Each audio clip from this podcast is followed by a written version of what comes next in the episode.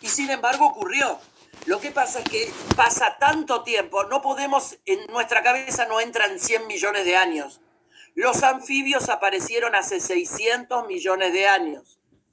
Entonces, para 100 millones de años atrás, pleno Jurásico, los que dominaban, todos habremos visto en mayor medida las pelis de Jurassic Park. Entonces, dominaban el planeta los reptiles, los dinosaurios. Entonces, las grandes sequías, los cambios climáticos, el cambio del eje terrestre, los cataclismos, los movimientos de las placas tectónicas, donde los continentes se mueven, emergimos como un planeta totalmente sumido en el agua, con un enorme peñasco, donde las placas tectónicas empiezan a separarse de la Pangea, empiezan a separarse en los que son después los continentes. Esos cambios representan situaciones críticas, catastróficas. Quiere decir que a lo largo de esos miles de millones de años, el medio ambiente cambió permanentemente. Entonces, si evolucionaron, criaturas terrestres, es porque las aguas fueron disminuyeron por una cuestión de aumento de la temperatura del medio ambiente, disminuyeron porque aumentó la competencia por recursos nutricionales y entonces la presión selectiva hace que mutantes, mutantes, eso chicos, apaguen los micrófonos por favor, que no se entiende cuando el profesor habla, manda. Irina. Entonces, entonces, esas situaciones hacen que emerjan mutación, no la situación, las mutaciones están permanentes, entiendan, no hay dirigismo. Hoy se van a ir de este curso con la convicción de que no existe determinismo en la naturaleza, no hay un camino hacia dónde ir. Lo que ocurre son interacciones que están regidas por las leyes de la física y de la química, pero son interacciones que no cuentan con un guion. Por favor, eso no. Entonces, pensá lo siguiente. Si estamos hablando de seres vivos y yo te digo, los seres vivos están armados o constituidos por bioelementos primarios, nosotros no podemos pensar en que esos bioelementos se constituyen porque en 1500 millones de años va a aparecer un ser vivo. ¿Entienden? No es esa la forma de justificar porque simplemente la naturaleza no tiene un destino hacia dónde llegar. Lo que ocurren son sucesos, gente. Pero es maravilloso esto que comentamos, porque te da un gran sentido de libertad al percibir la naturaleza que es tan libre en sus eventos. Nosotros, si yo soy paleontólogo o un biólogo paleontólogo, un paleobiólogo, miro para atrás y entonces escribo la historia de la vida en el planeta. Eso es una cosa. Los, los hechos ocurrieron así, así, así, así.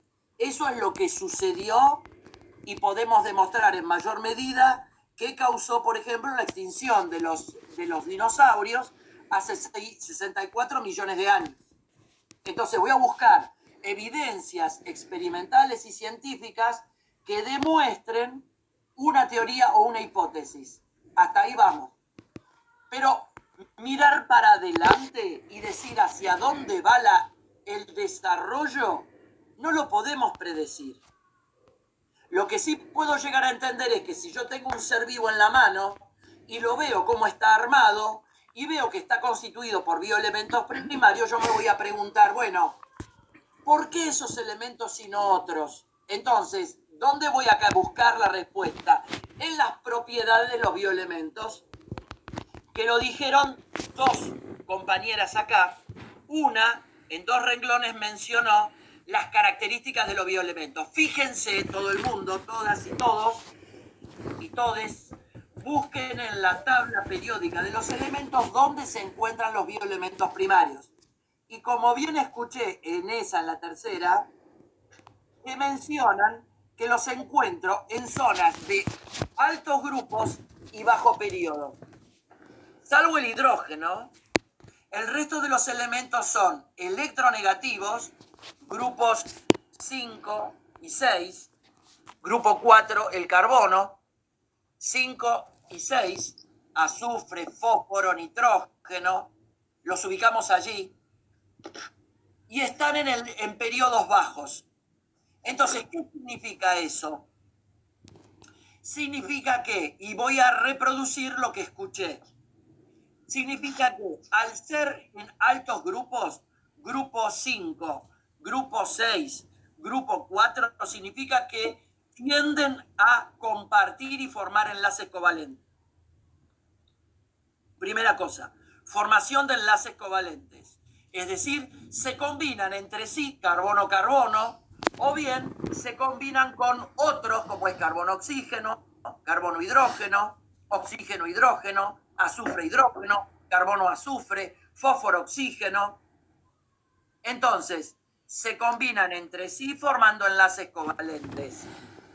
¿Por qué? Porque si vamos a buscarlos en la tabla, salvo el hidrógeno, el resto son electronegativos. Tienden a captar electrones y formar enlaces covalentes de tipo típico o bien de tipo polar. Esta es una primera cuestión.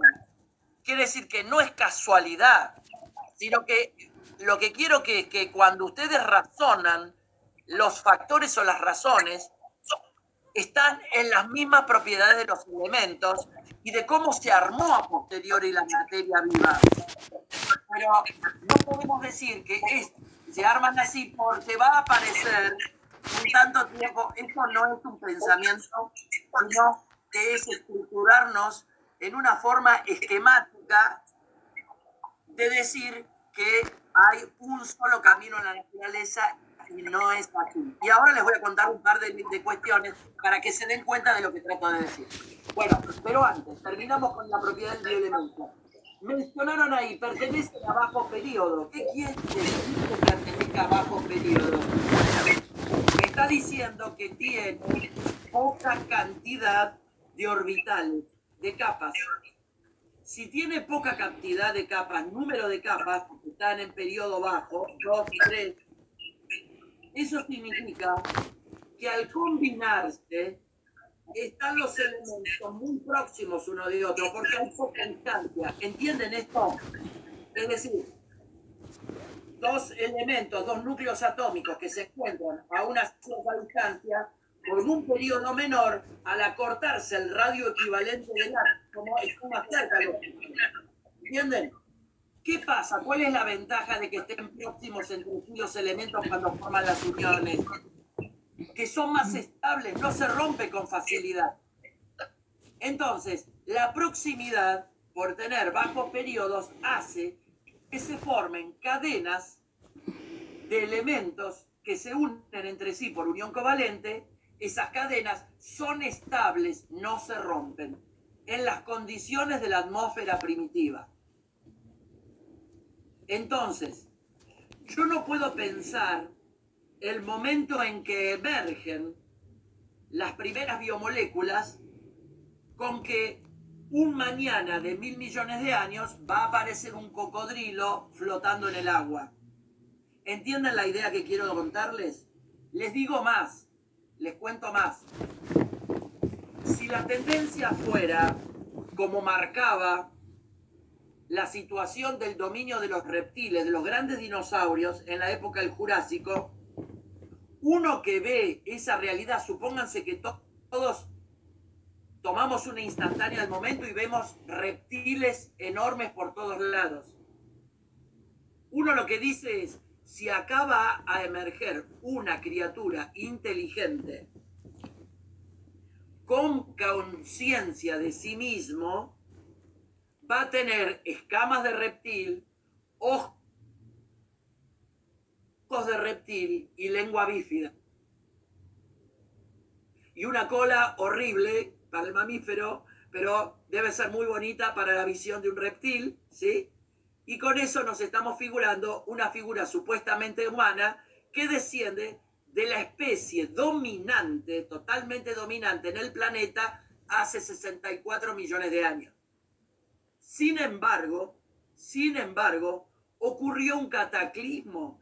Hace 64 millones de años impactó un meteorito, un fragmento planetario, un fragmento estelar de el famoso Godzilla. Hola Lorena. Hola. y tampoco no puedo escuchar. Lore, me muero, no sé. Bueno, el famoso Godzilla hubiera sido una suerte de el tótem, ¿no? Sin embargo, hace 64 millones de años,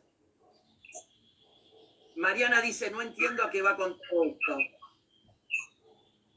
Hace 64 millones de años, el meteorito impacta y extingue los dinosaurios de la faz de la Tierra. No, no, no. Muy buena. La, mira, Andrea dice, ese meteorito formó lo que sería América Central. Profe, se escucha todo tildado. Mm. Eh, ¿Todo el mundo escucha tildado? Espera, alguien tenía prendido el micrófono. Ok. Ok. A, manden al chat que eh, yo escucho bien, dice Celeste. Sí, lo muteé yo. Bueno, perfecto. Escúchenme. Lo que quiero indicar con esto, con este evento, es que en el término de muy pocos años se extinguió la tierra de reptiles con un evento que no se pudo predecir. Además... Escucha muy tildado, profe, no se le entienden las palabras. Em, ¿Qué me sugieren? No sé, porque yo no puedo... Eh, eh, yo lo escucho bien, aunque yo no quiero ser ningún abogado del diablo, pero yo lo escucho bien. Bueno. Debe estar el tema del, internet de los demás, que se les traba. Me voy a poner un poco distante para ver si de pronto el sonido mío se puede escuchar mejor. Bueno, lo que trato de significar con esta historia es que todos hubiéramos dicho cuál es la tendencia de la evolución. Y sin embargo ocurrió algo impredecible que extinguió de la faz de la Tierra a las especies dominantes. Todo es adaptativo, perfecto. Entonces, ¿qué quiero decir con eso? ¿Se extinguió la totalidad de la vida en el planeta porque impactó el meteorito? No. Se extinguieron las especies dominantes. ¿Y qué fue lo que emergió? ¿Qué es lo que quedó vivo entonces? Quedaron vivos los insectos, quedaron vivos algunos reptiles planeadores, que después dieron lugar a las aves, y quedó vivo una pequeña musaraña, una ratita chiquitita, que tenía capacidad para poner huevos, pero era madriguera y había desarrollado una conducta adaptativa de cuidado parental de la cría y ya había desarrollado eh, una secreción glandular que pudiera ser nutricia para esas crías incompletas que salían del huevo. Hoy ustedes tienen fósiles vivientes, el, el ornitorrinco, el equidna, que son mamíferos que ponen huevos. Mamíferos que ponen huevos. Entonces, ¿a dónde voy con todo esto? Lo que trato de decir es que la vida y el desarrollo de la vida y de las especies es un juego abierto donde no existen, no existen objetivos, no hay un target, no hay una meta hacia dónde llegar. Simplemente son sucesos. Simplemente son sucesos.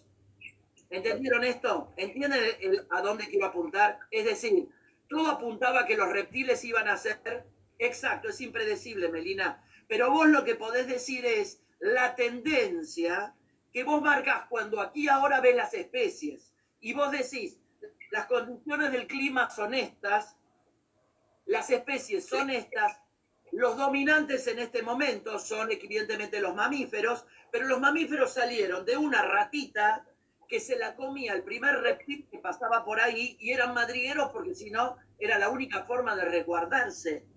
¿Entienden? Un buen día esa ratita salió y se dio cuenta esa ratita ovípara, se dio cuenta, una forma de decir, no habían predadores. Y a partir de ahí emerge la línea solas en el la Entonces, no habían predadores, y entonces por ahí abarca y empieza a rumbear la línea evolutiva de los mamíferos. Entonces, con eso quiero decirles que no hay especies escritas o forma de emergencia, sino que hay una ocurrencia. Y esto te da una gran libertad. Entonces, lo que quiero decir es, agarro un ser vivo en la Tierra ahora, los seres vivos se agrupan en cinco reinos. Les voy a pedir para la clase que viene, investiguen los cinco reinos. Después solo voy a poner en el foro. Para que ustedes entiendan la vida, qué diversidad tiene. Se abarcan en cinco grandes reinos. Todos los reinos tienen una coherencia lógica en la composición. Están todos constituidos por bioelementos primarios. Bioelementos primarios. Entonces, antes de que apareciera la vida, ya se seleccionan estos bioelementos como aquellos formadores, como aquellos formadores de estructuras que van a formar parte de la materia viva. ¿Entendieron este concepto? Entonces, no es casualidad que sean esos elementos. Esos elementos son, en las condiciones de la Tierra, los más eh, auspiciosos o los mejor presentados para constituir la materia, las, las biomoléculas por sus características y sus propiedades eléctricas y sus propiedades químicas. ¿Entendieron este concepto? El razonamiento de por qué esos bioelementos es por su ubicación en la tabla y las características químicas que los mismos tienen. ¿Reinos de qué dice Noelia? Los reinos, los cinco reinos de la naturaleza, de los seres vivos, exactamente. Estamos hablando del monera, estamos hablando del protista, Estamos hablando fungi, las levaduras, plantae y animalia. Entonces ustedes van a ver que todos los animales, reino animal es uno de los cinco reinos. Entonces, lo que tenemos es que todos los seres vivos se agrupan por sus características en cinco reinos. Ahora, los cinco reinos hay un común denominador que es organismo vivo y primero tenemos que localizar ese concepto. Acá me lo están poniendo. Brillante, brillante. Entonces, en el chat, está en el chat. Entonces, dicho esto, hay un común denominador y ya descubrimos que están constituidos por bioelementos primarios. Entonces, me gustaría discutir con ustedes en este momento cuáles son las características de un ser vivo que los separan de algo que es inanimado. ¿Entendimos? Vimos primero la estructura atómica, vimos las propiedades de la materia. De las propiedades de la materia derivamos a entender o sacamos, rescatamos los bioelementos primarios que son los constitutivos de la materia viva. Entonces, yo en este momento quiero analizar con ustedes el concepto de vida. ¿Qué es vida? Es, un, es una cuestión esa. Las funciones de reproducirse, alimentarse, ya empiezan a poner. Acá yo tengo un PowerPoint. Ay, Frida, estoy incómoda con vos. tenga suerte. Sos muy acaparadora, querida. ¿Lo ven todos esto? ¿Se alcanza a ver? No, profe, no. A ver, espera, ahí voy.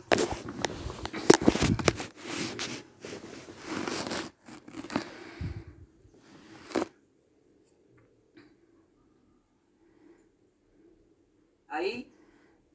Sí, ahora sí. Sí, ahora sí. Bien, Sí, ahora sí. Bien.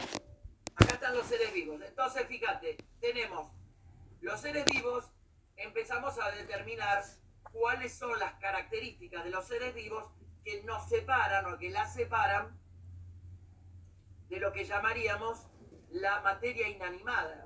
¿Entienden?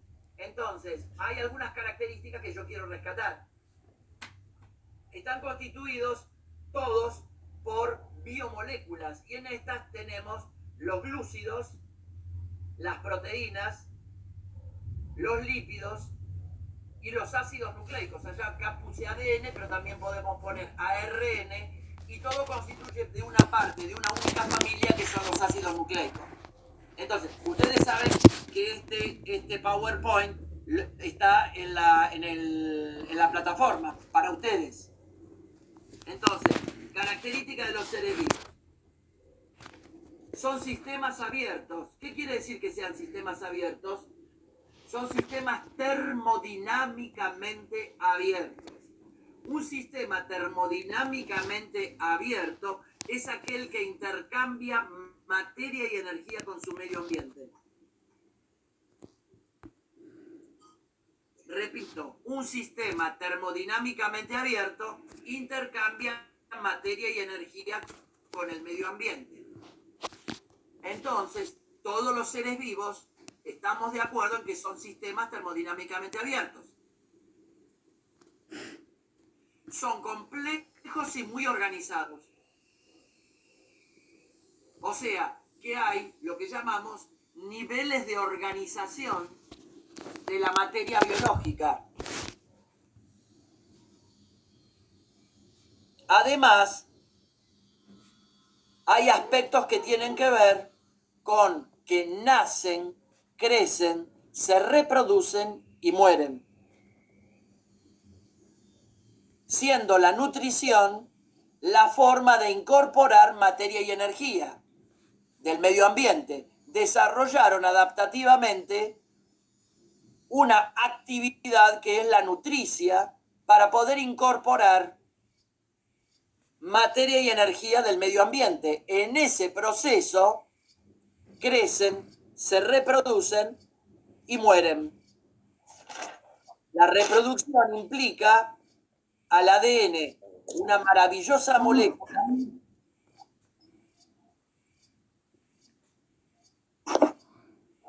Además, además, Hola, sí, no se escucha. Sí, no se escucha.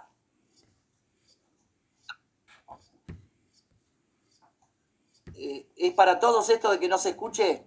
No, ahora se escucha. Yo, yo lo escucho bien desde el comienzo. Ahora, ahora se escucha bien. Bien.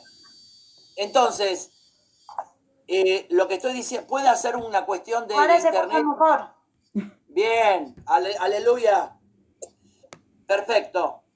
Eh, otra capacidad que tienen estos sistemas abiertos que llamamos seres vivos, que tienen la capacidad de responder a estímulos del medio ambiente. Estímulos del medio ambiente. Esos estímulos, esa capacidad de responder a estímulos del medio ambiente le confiere la característica de excitabilidad. O sea, son sistemas excitables porque responden a los cambios del medio ambiente. Además, al mismo tiempo, son capaces de mantener el equilibrio interno. Al tiempo que responden a los cambios, sostienen un propio equilibrio interior y a eso se llama homeostasis.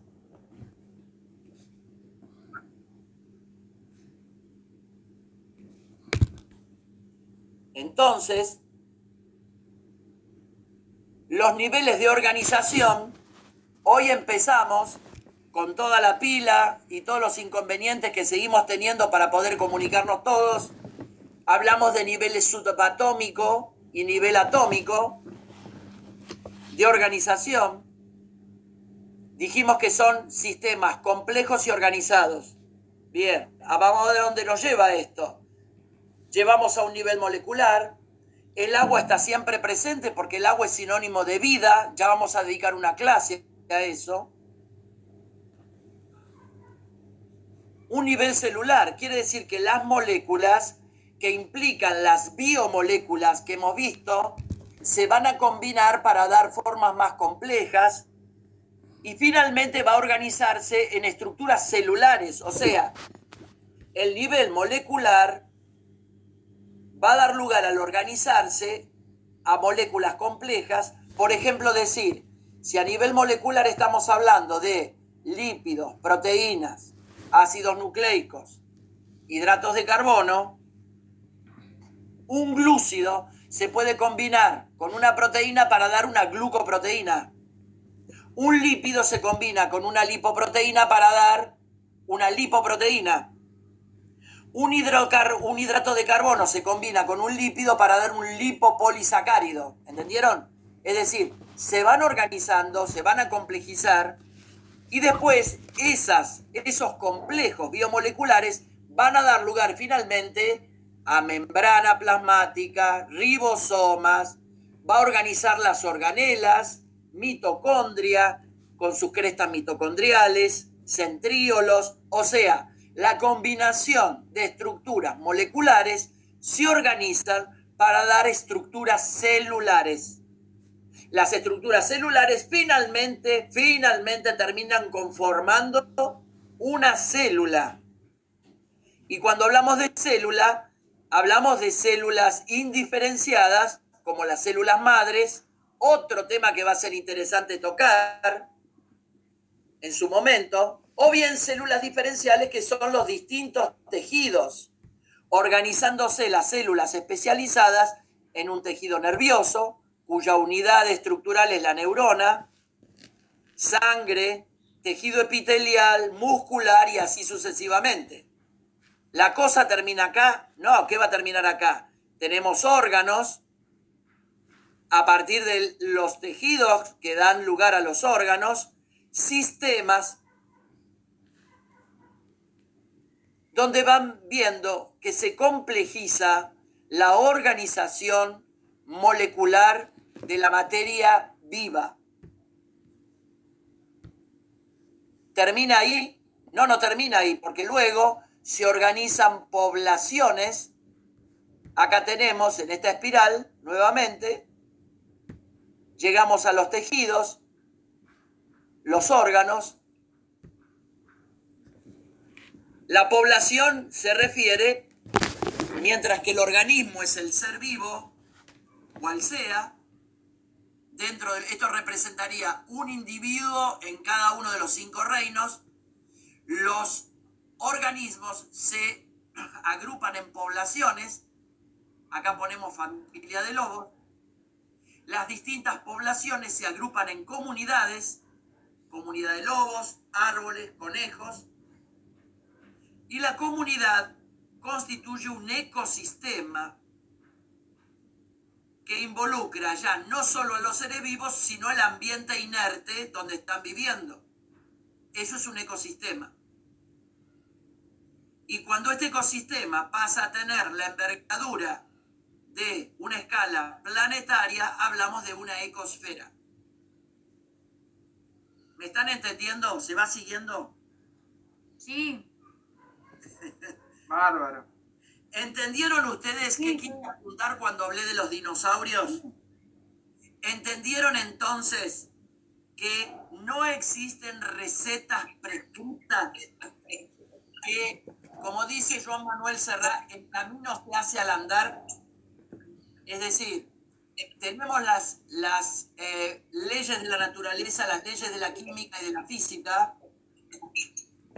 El agua se va a comportar como agua en cualquier punto del universo mientras se reproduzcan las mismas condiciones. ¿Entienden? El agua hasta entre 0 y 100 grados centígrados va a estar a una atmósfera de presión, va a estar siempre líquida, sea aquí, en la China o en cualquier otro planeta. Y de esta manera, los componentes químicos de los seres vivos los podemos clasificar en inorgánicos, que involucraría al agua, y los minerales, iones, electrolitos, sales minerales, y los orgánicos, que ahí entraría en la gran categoría de las biomoléculas.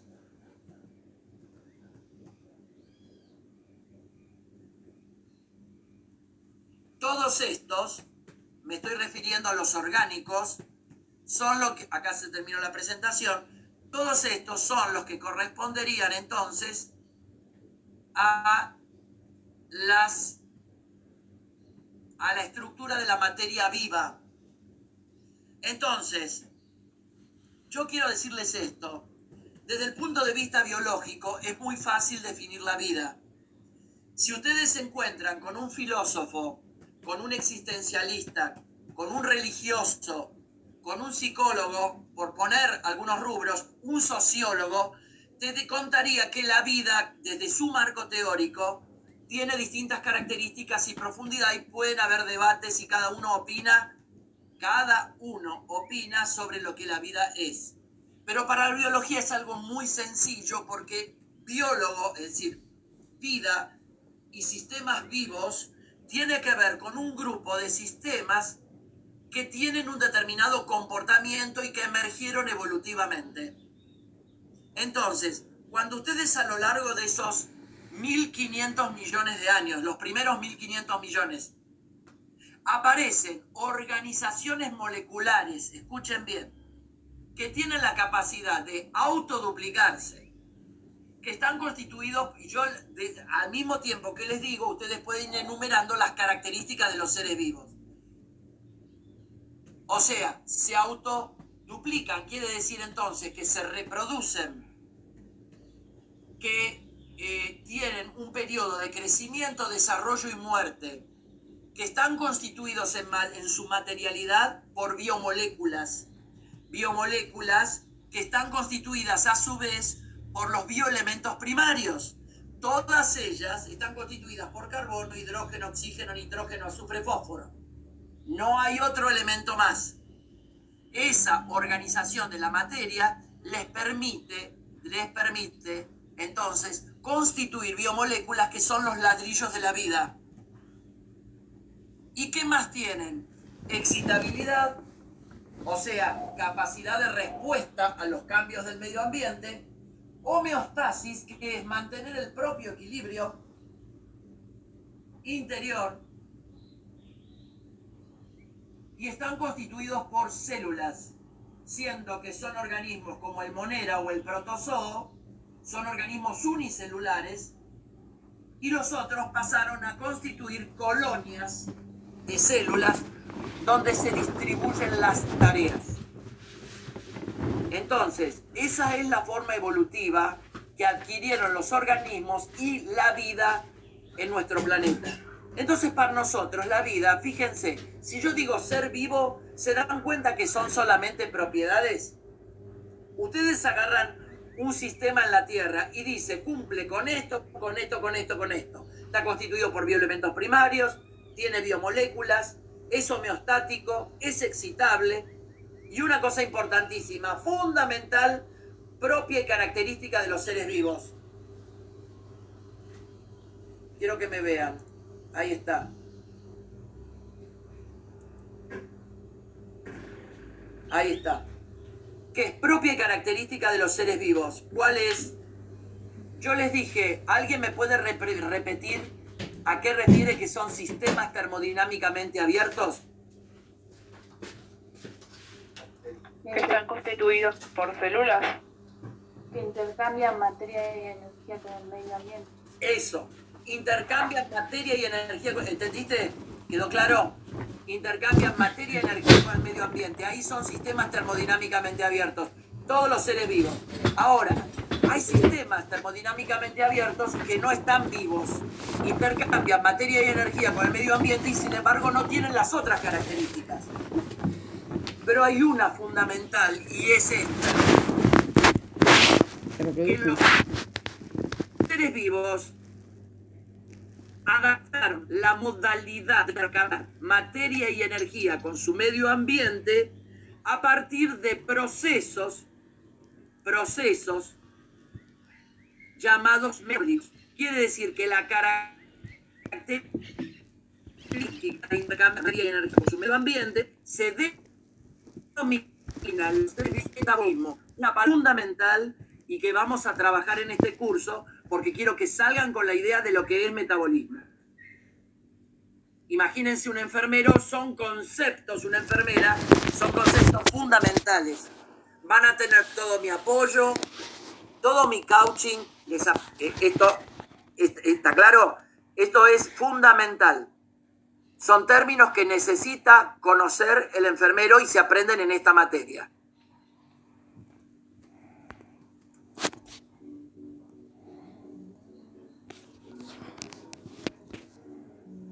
Muy bien. Entonces, ahí estoy yo de vuelta. Em, seres vivos, todas esas características. Hay un metabolismo. Dicho esto, yo les pregunto a ustedes hoy que estamos sumidos en esta pandemia planetaria, que también vamos a tener que dedicar un espacio para hacer las consideraciones pertinentes del caso. ¿El virus es un ser vivo? Sí. Pueden Sí, no. si quieren. Sí, es un ser vivo. ¿Por qué no es un ser vivo? Eh, porque no cumple con todas las características. Muy bien. ¿Con cuál es la que no cumple? La de poder alimentarse él mismo, eh, inter- eh, tiene que, vive dependiendo de otro ser vivo. Claro, se alimenta del portador, digamos, que posee el virus. Exacto. Como un simbionte. No. No Chicos, puede esperen. reproducirse. Si el tema es de nutrición, si el tema es nutricio, ¿cuántos parásitos hay en, en- en los reinos, en la naturaleza, en los vegetales y animales que se alimentan del huésped? No, eh, eh, Ahí está, Mariana está tirando una onda ahí. Dice, porque prosperan por nuestras células, ¿no? Dice ella. Es la reproducción el problema, gente, no la, nutri la nutrición. Porque ah, los parásitos son seres vivos que se adaptan a vivir del huésped o a vivir de un otro, ¿entienden? Hay plantas parásitas que le chupan la savia a, eh, al, al árbol o a la planta que, que- que parasitan. O hay hongos que parasitan también. ¿eh? Hay gusanos que parasitan el intestino. Entonces, en última instancia, vivir del alimento del otro es una adaptación. Lo que no pueden hacer, el coronavirus se contagia, no significa que se reproduce. No. El coronavirus necesita de un huésped para poder multiplicarse. Tiene que infectar a una célula para generar un sistema de multiplicación y después revienta la célula y explota en miles de copias del virus. ¿Entendieron el punto? Sería Sí. el ciclo viral, ¿no? Exacto, brava. Entonces, ¿qué significa? ¿Qué significa? Que un virus necesita de un huésped para poder multiplicarse. No se puede reproducir por sí mismo. Necesita de toda la maquinaria reproductiva del huésped para poder fabricarse a sí mismo. ¿Entendieron? Por esa razón, bien. Por eso es que no se lo considera un ser vivo. Y una bacteria sí es un ser vivo, claro, ¿por qué? Porque la bacteria se divide por división binaria. Hay una reproducción asexual en la bacteria, o bien hay otra que ustedes pueden googlear y buscar, que es por conjugación, que es una forma sexualizada de la reproducción bacteriana. ¿Eh? Son ocupas celulares, dice Esther. Claro, el virus es un ocupa celular. También necesitamos de otro ser vivo para reproducirnos. No, no. Nosotros gametos, tenemos dos figuras eh, de la misma especie que tienen distintos sexos y de esa manera hemos evolucionado a partir de sexos separados. Hay animales y plantas donde, donde, este, en particular en plantas, donde tienen eh, los dos sexos en la misma planta, ¿entienden? Entonces, en las plantas vos tenés plantas monoicas y dioicas, que son aquellas que tienen, son macho y hembra por separado, o de pronto se autopolinizan porque tienen el aparato reproductor masculino y femenino interior. Bien, entonces, estamos diciendo, aclaramos las características. Entonces es fácil.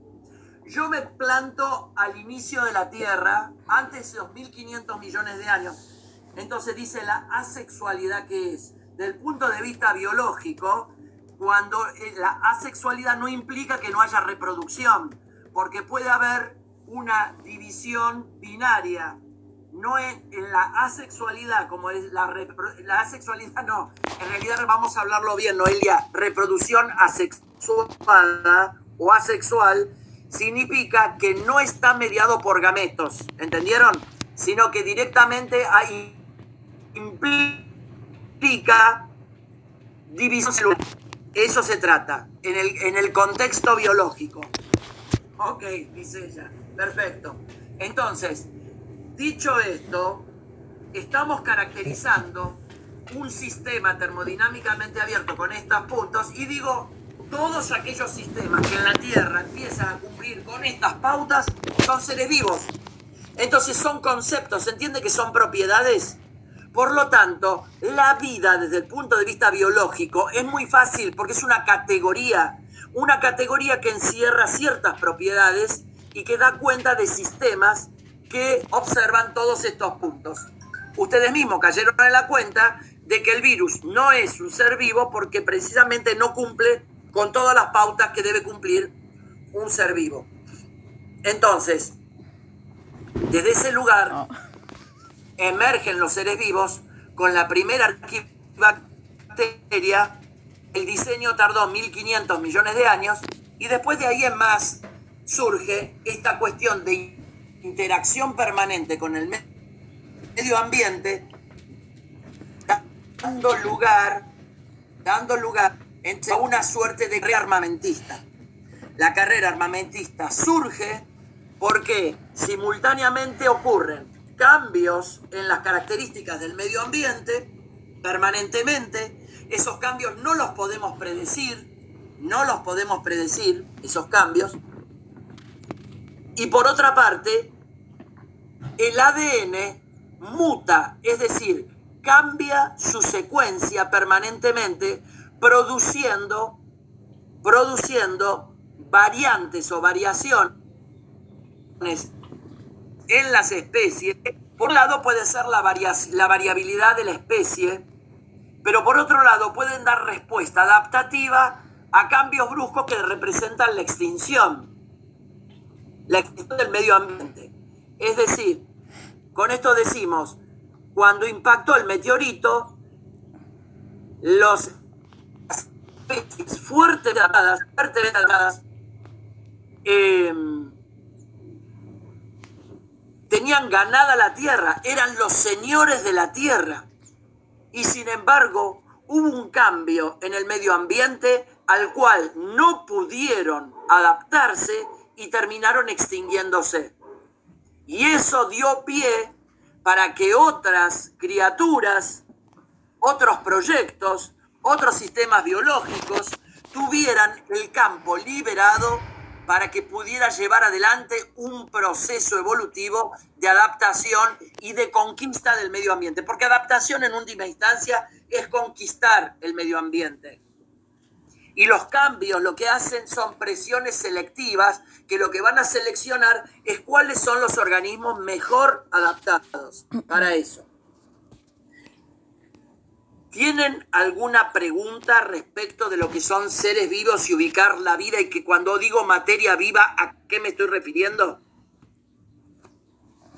Excelente. Bien.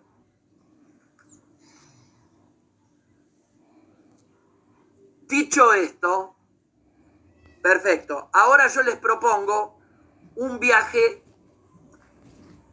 en el tiempo presente para entender, en definitiva, qué es la materia. No la materia química, física, biológica, sino la materia que estemos estudiando. En definitiva, ¿en qué consiste?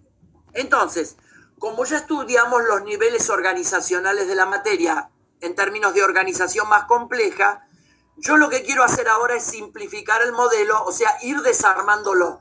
Quiero hacer un desguace, un desguace progresivo. Bien, ¿me van a ayudar? Supónganse que agarramos materia, un pedazo, materia inanimada, es decir, elijan, tírenme en el chat un organismo vivo. La gente ya se empieza a desesperar, o sea, empieza a intuir que hay onda, se desesperan cuando no pueden entrar y escuchar, pobrecito. Y la verdad que me muero porque me encantaría que todo el mundo pudiera realmente compartir esto que estamos este, experimentando. Bueno, elijan un organismo, tírenme un ser vivo de los cinco reinos que se les ocurra, cualquiera. Yo tengo un té acá mientras. Hongo, tiraron hongo. Muy bien. Mandaron hongo. Fungi, perfecto. Se corta mi internet. Vegetal, mandó otro. Ahí está. Tenemos entonces vegetal y tenemos hongo. Bueno, nos quedamos con vegetal o hongo, cualquiera de ellos. Bien, son seres vivos. Entonces, protozoo mandó Ceci. Bien, entonces, ahora lo que quiero hacer es desarmarlo. Tanto el hongo como la planta, planta el, reino, o el protista, están, el protista es un organismo unicelular. El vegetal puede ser una unicelular también, pero ahí también tenemos, una hoja de lechuga, es un metazoo, o sea, tiene las plantas, tienen, son organismos multicelulares, eh, pluricelulares, muy bien.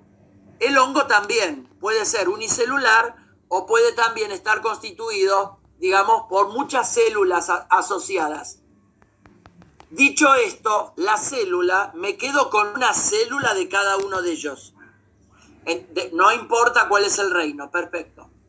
Ahora bien, la célula, entienden ustedes que es un nivel de organización complejo. Me tienen que ayudar ahora a desguazar la célula. Desguazar la célula significa que nos vamos a quedar con alguna organela que se les ocurra a ustedes de esa célula. ¿Cuál puede ser? Mm, Aparato de Golgi. Aparato de Golgi. Muy bien. Es un sistema vesicular constituido, enzimas mandan también. Cualquiera, chicos, no importa. Aparato de Golgi es un sistema de organela membranosa constituida por cisternas aplanadas entre sí, como una serie de sáculos que cumple una determinada función, como es exportación. Citoplasma, citoplasma, Stefania, es muy genérico. Específicamente quiero. ap- Me, encantó aparato de Golgi o lisosoma. También mandaron ahí. Es una organela membranosa. Ustedes están de acuerdo, me mencionan vacuolas, lisosomas, aparato de Golgi, son organelas membranosas, están constituidas por membrana. Entonces yo agarro el Golgi o los lisosomas y los separo, porque es una organización. ¿Con qué me quedo yo cuando separo al Golgi? Me quedo con fragmentos de una membrana plasmática. ¿Están de acuerdo? Membrana. Sí. Entonces, ahora lo que quiero hacer es desarmar la membrana. ¿Con qué me voy a quedar? ¿Entendieron la idea del viaje que estamos haciendo? Es un viaje en el cual estamos llegando al desarmado de lo que originalmente fue una mascota, un hongo, una hoja de lechuga. En este momento me estoy. E hidratos de carbono, brillante. Muy bien. Agarramos cualquiera de esos tres. Tomemos, dijeron enzima. Ah, mencionemos, por ejemplo, las proteínas. Decimos que es una enzima de membrana, que está en el Golgi o que está en el lisosoma. ¿Bien? Esa enzima, ¿están de acuerdo conmigo que sigue siendo un complejo biomolecular? Sí. La quiero desarmar, la quiero desarmar. Entonces, la proteína la desarmo y me quedo con las unidades estructurales de una proteína, que son los aminoácidos. Entonces, una unidad estructural de las proteínas son los aminoácidos. Los aminoácidos se combinan entre sí para dar lugar a las proteínas. Entonces, si yo desarmo una proteína, me quedo con un montón de aminoácidos. Bien, los aminoácidos siguen siendo estructuras organizadas. O sea, yo te pongo el esquema general de un aminoácido, esto es que yo estoy escribiendo acá. Fíjense, hay 20 aminoácidos en la naturaleza, 20, donde la estructura general del aminoácido es esta. Y difieren entre sí por la naturaleza química de este grupo R que posee acá. Entonces, ¿todo el mundo se da cuenta cómo está armado un aminoácido? Que es el elemento que al multiplicarse por 300 te arma una proteína. Yo les quiero preguntar a todos ustedes, ¿reconocen los bioelementos primarios en la estructura de ese aminoácido? no. Sí. Excelente. Claro que sí. No hay otro. Solo bioelementos primarios acá.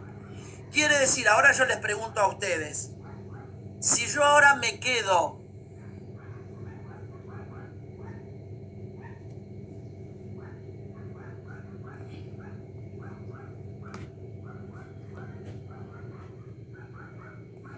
de lo que antes era ese organismo. Y si no quedo con lipid, con el monosacárido, me quedo con ARN y ADN, donde la mínima expresión es el nucleótido.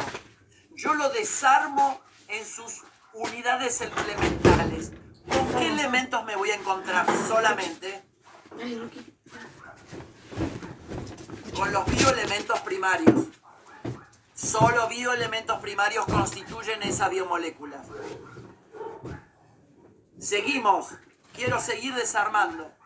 Al comienzo de la clase de hoy yo dije que los elementos están, es la estructura del átomo. Quiere decir que, exacto, que los elementos primarios o bioelementos primarios los puedo seguir desarmando. ¿Ustedes están de acuerdo conmigo que ahora puedo tener un manojo de electrones, neutrones y protones? Sí. ¿Te que ya no hay más elementos primarios porque lo que acabo de hacer es licuar la tabla periódica? Es decir, ya no tengo más organización atómica, sino lo que tengo son partículas subatómicas. ¿Entendieron? Y ahora, ahora, en esta condición, entonces puedo licuar la totalidad de los elementos de la naturaleza sencillamente porque desorganicé el núcleo atómico. Y me quedo ahora, lo único que tengo es protones, neutrones y electrones. Y yo les pregunto a ustedes, ¿esta es la última expresión de división de la materia? Piensen. ¿O puedo seguir desorganizando? Puede seguir. Puede seguir. Muy bien, muy bien. ¿Dónde sigo? Los electrones ya no los puedo dividir, pero sí puedo dividir los protones y los neutrones que están constituidos por los llamados quarks. ¿Qué son los quarks? Ahora te cuento, te los muestro, mirá. Esta es la palabra por los quarks. Los quarks son mínimas expresión mínima, podés seguir, dice, por el núcleo, me dicen acá, claro. Los quarks, o sea, yo al separar protones y neutrones, los quarks son mínimas partículas de materia que se combinan de a tres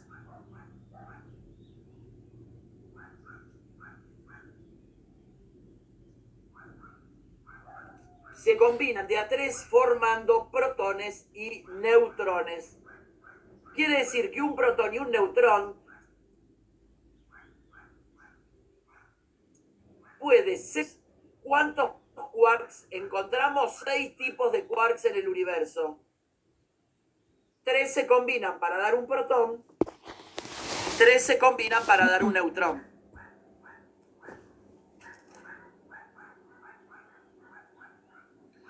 Y yo pregunto, ¿podemos seguir dividiendo? No, Y sí. no, Claro, este chabón hace la pregunta con trampa, ¿no? no. Claro que sí.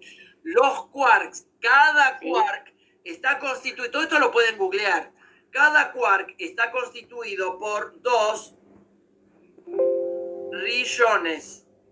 O sea, un quark está constituido por dos rillones. rillones. Bien.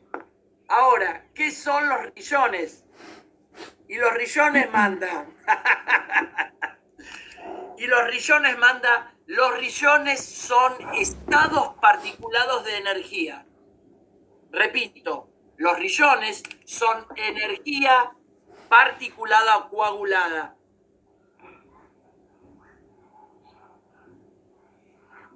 ¿Qué estoy queriendo decir con esto? ¿Se acuerdan que partimos de la hoja de lechuga? En todo este viaje fuimos desarmando. ¿En qué terminamos finalmente cuando yo hago el análisis de los rillones? Es energía coagulada. En que todo es energía. Todo es energía. Es decir, en definitiva, la materia es un estado de energía. Es energía que ha coagulado y se ha organizado, formando, formando lentamente a través de niveles de organización, primero subatómico, atómico, como vimos antes en el PowerPoint, hasta generar una ecosfera. ¿Entendieron? Entonces está bien dicho cuando se dice que el átomo es la unidad más pequeña de la materia. No. La célula es la unidad más pequeña de la vida, sí. Funcional y estructural, ahí estamos de acuerdo. Pero no es que el átomo sea la excelente. Me encantó la pregunta, porque esto los, nos ubica. Claro, pero es un dispar. Dice el PowerPoint que mandé, dice eso. Pero lo que pasa es que es, un dispa- es lo que se dice, lo- están los textos, y es lo que yo necesito para disparar y hacer la crítica del propio PowerPoint, ¿entienden? No alcanza con que estudiemos el PowerPoint, sino hay que dar un palo al PowerPoint que el, el profe sube.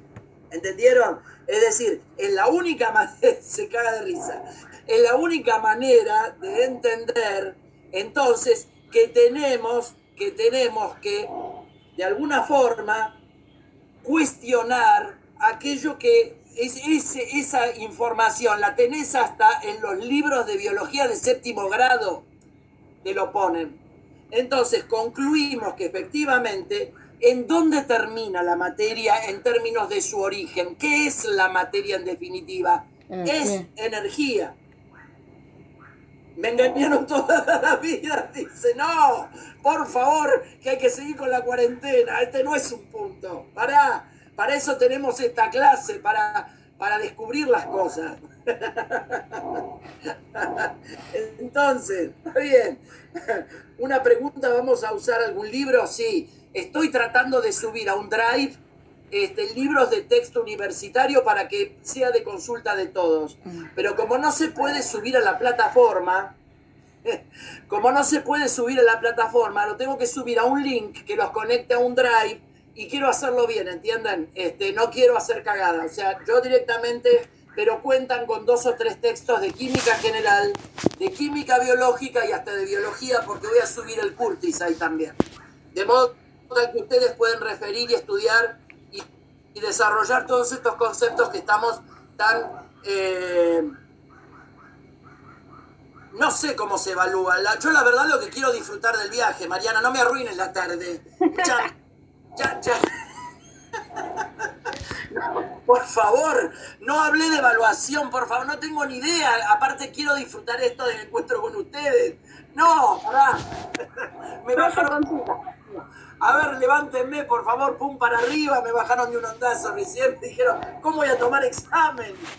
Profe, No tengo idea y no sé si me interesa en este momento.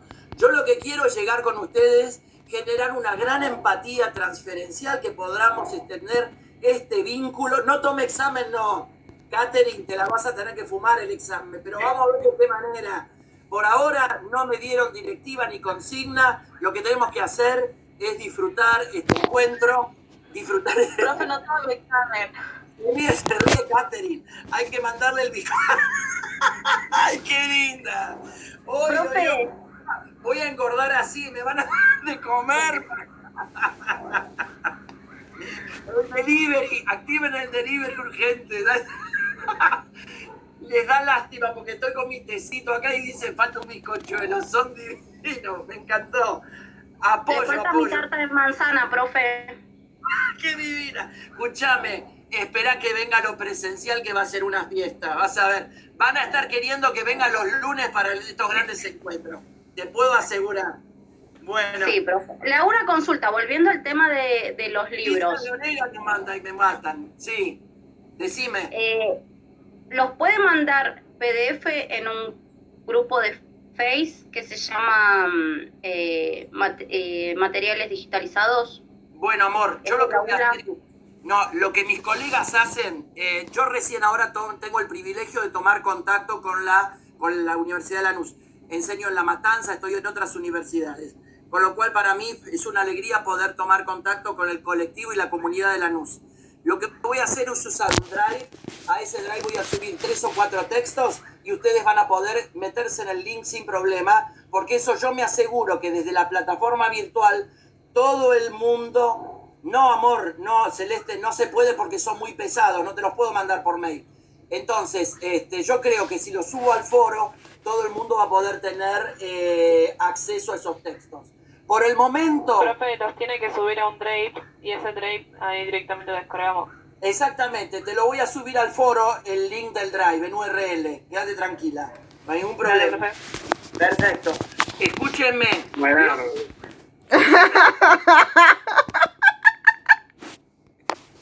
No, no, que está buenísimo lo que está haciendo. Fenómeno. claro, profe.